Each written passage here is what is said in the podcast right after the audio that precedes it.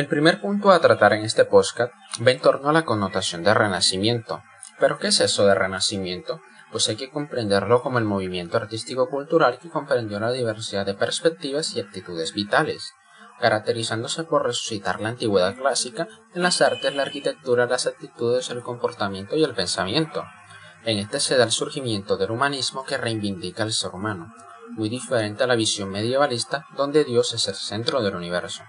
El Renacimiento surge en Italia en los siglos XIV y XVI, siendo este el foco difusor de las nuevas actitudes renacentistas.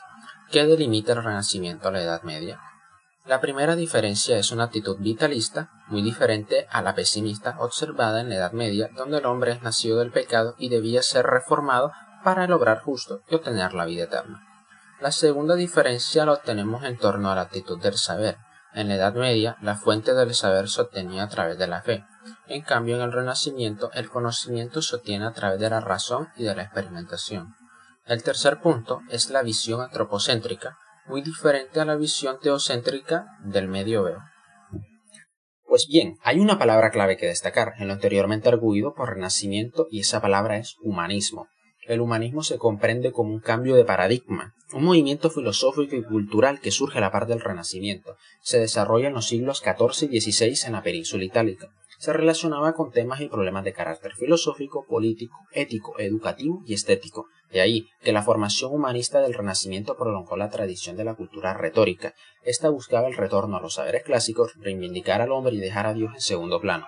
El humanismo comprende el resurgir de las letras clásicas antiguas y los valores culturales. Se caracterizó por el repudio a las tradiciones del medioveo y la adopción de una filosofía optimista. Entre los representantes de esta corriente se destacan Erasmo de Rotterdam, Tomás Moro, Francesco Petrarca y Giovanni Boccaccio.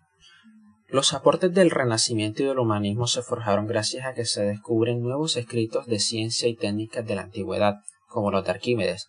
Asimismo se reforman otros conocimientos como lo ocurrido con la teoría cosmológica geocéntrico de Ptolomeo, la cual arguía de que eran los astros los cuales giraban en torno a la Tierra, pero esta fue reemplazada por la teoría geocéntrica de Copérnico, la cual postulaba que era la Tierra la que giraba alrededor de un astro. El desarrollo relativo de las actividades científicas, las innovaciones técnicas que se desarrollaban en la Baja Edad Media se generalizaron durante el Renacimiento. Esto da origen al oficio del ingeniero y el artista, se destaca Leonardo da Vinci. Con el surgimiento de nuevos saberes en los campos de la matemática y la geometría se realizan grandes avances en el desarrollo de la ingeniería, un oficio fundamental de la época. También se realizan avances en la medicina, innovaciones bélicas en los campos como la navegación, la arquitectura y la edificación militar.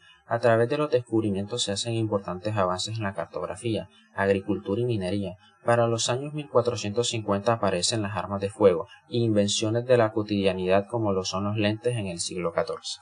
Ahora bien, ¿cómo se da el proceso de difusión? Hay que tener en cuenta de que los italianos desarrollaron el Renacimiento y lo exportaron a Europa.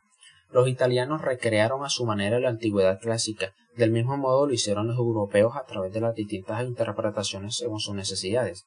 Esto rompe la idea de una Italia innovadora y una Europa receptiva y pasiva. Ahora entendiendo el proceso de difusión del humanismo, este se expande gracias a los viajes y visitas a la península itálica por medio de las peregrinaciones y los comerciantes. Incluso las contiendas bélicas de Italia terminaron favoreciendo la expansión y difusión del humanismo y el renacimiento. Otro factor clave fue la imprenta, quien puso en manifiesto el proyecto de recrear la antigüedad. Con ella los humanistas lograron difundir las críticas por medio del texto y también esta ayudó a ampliar la forma en la que se transmitía el conocimiento de la época. Como anteriormente arguí, el arte, la escultura y la arquitectura era de gran trascendencia en la época. Esta era estimulada por las ruinas y edificios de Roma. Se buscaba imitar lo antiguo. Esto fue reforzado por los avances de la matemática y la geometría se realizaron grandes avances en el arte, como las leyes de la perspectiva lineal, la espacialidad, la perspectiva aérea en las gradaciones de luz y sombra. La arquitectura se vio reforzada por la teoría de la proporción y órdenes columnarios.